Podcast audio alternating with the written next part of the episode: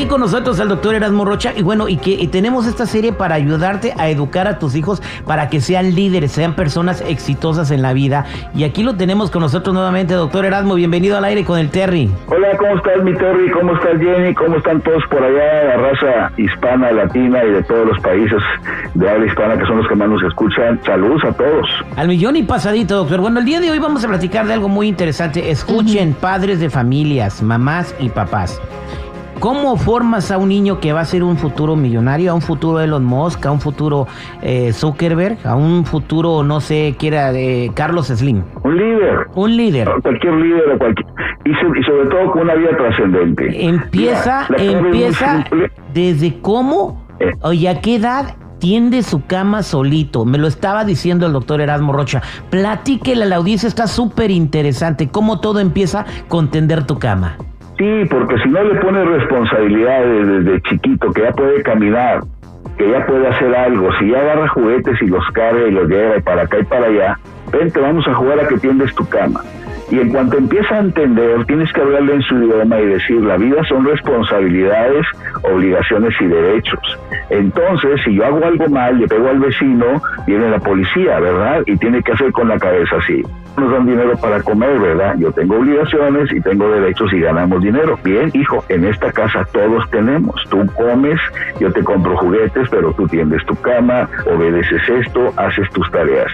Si no le pones límites a tu criatura, si no le enseñas a corresponder a, las, a, los beneficios de estar en una familia, en esta vida, pues él va a romperlos, le va a exigir a la vida, va a querer tener todo sin hacer nada. Y eso se presta para todas las posibilidades de querer tener todo sin hacer nada, ya sabes a qué me refiero. Entonces tienes que enseñarle, lo dijo un general, para cambiar el país hay que enseñar a los muchachos a tender su cama, porque desde ahí empieza la responsabilidad de que tengo una obligación de corresponder a lo que me da la vida, la familia, mis padres. Si tú no le pones límites, esos niños van a salir a la calle y los límites se los va a poner la policía, alguien más fuerte que ellos, este, las autoridades, las leyes, porque tú no le enseñaste a los límites. No puedes permitir que los niños rompan reglas y leyes desde tu casa porque lo estás enseñando a no respetar un mundo muy duro allá afuera que no va a ser tan cariñoso como tú. Si los quieres hacer exitosos, tienes que hacerles que se hagan responsables de metas, de compromisos y que entiendan por qué se hace. Y la mejor clave cuando tienes que poner un correctivo porque no lo hacen, que sé que tú le dices y no quieren hacerlo y no quieren hacerlo y estás entre castigarlo, quitarle el celular, darle una nalgada, eh, la diferencia entre traumar y educar es la siguiente, y es un tip de oro. Ustedes díganle, si no haces tú lo que te toca, está mal hecho. Si le pegas a tu primo, está mal hecho. Si le gritas a tu mamá y le das una patada, está mal hecho. ¿Estamos de acuerdo? Sí. Yo no te quiero castigar, pero en esta casa hay reglas. ¿Qué vamos a hacer cuando, si yo no cumplo en la calle, me meten en la cárcel? Y tú no cumples aquí, ¿qué vamos a hacer? ¿Te parece que si tú no obedeces, te quitamos la televisión dos días? Y lo apuntas y si te parece que le pegas a tu primo, te quito la tableta tres días. Y si haces esto, no eres la tarea y sacas este, malas calificaciones por flojo, no salimos en tres domingos a pasearte. Y haces una lista, en base a su edad, por supuesto, de cosas que van a pasar si él no cumple. Y las pegas en el refri. Y entonces cuando no cumple le dice, yo te quiero mucho, yo jamás te castigaría, pero aquí hay reglas y las aceptaste.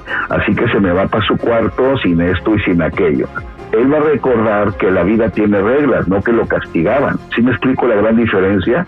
Entre que nada más te vayas encima, estás castigado, eres malo, eres burro, ya lo traumaste. Él no va a recordar, me equivoqué, va a recordar, me pegaron, me lastimaron, papá no me quería, me hablaba bien fuerte. Entre yo te quiero, mijito, me duele mucho, pero tengo que quitarte la tableta porque aquí dice que cuando le pegues a tu primo no hay tableta.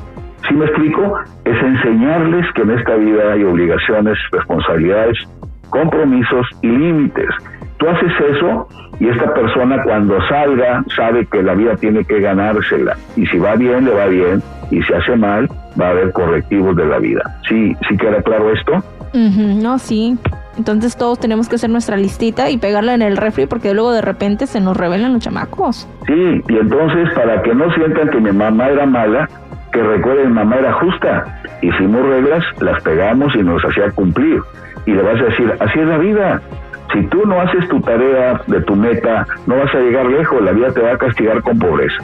Si tú no te empeñas en una meta y no haces tu tarea, la lista de la vida es, pues no te voy a dar el amor trascendente porque andas ahí de pispireto, pispireto. Entonces, es forjarlos.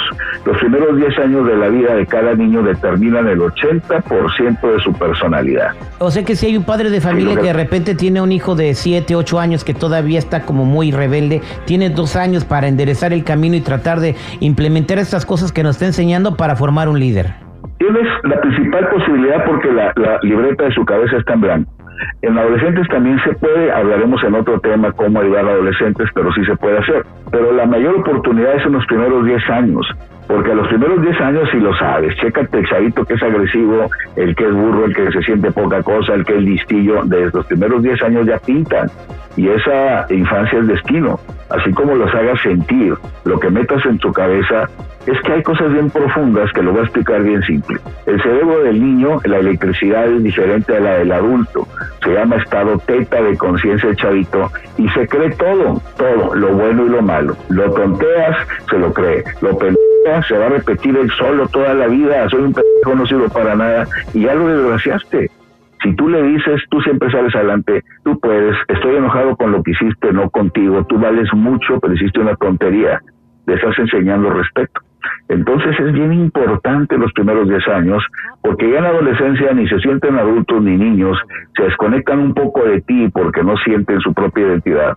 Y hay formas, te digo, de ayudarlos, pero la principal es en los primeros 10 años. Wow. ¿Y qué, qué, qué enseñanzas nos acaba de dejar, doctor Erasmo Rocha, para toda la gente que nos está escuchando? Vamos a seguir esta serie hablando de cómo formar hijos líderes. Lo creo que lo vamos a estar haciendo semanalmente hasta que ya no tengamos material. Material hay mucho, estamos en la niñez, después vamos a pasar a la adolescencia y después vamos a pasar con llamadas del público y preguntas directas al doctor Erasmo Rocha. Bueno, eh, se nos acabó el 20 por hoy, doctor. Para toda la gente que lo quiera seguir, ¿cómo lo encuentran? Búsquenme en, Facebook, tengo dos redes ahí de, Erasmo Rocha. Este, búsquenme en YouTube, en Instagram, síganme en TikTok, también ahí doctor Erasmo Rocha y, bueno, creo que hay mucho también material que he subido.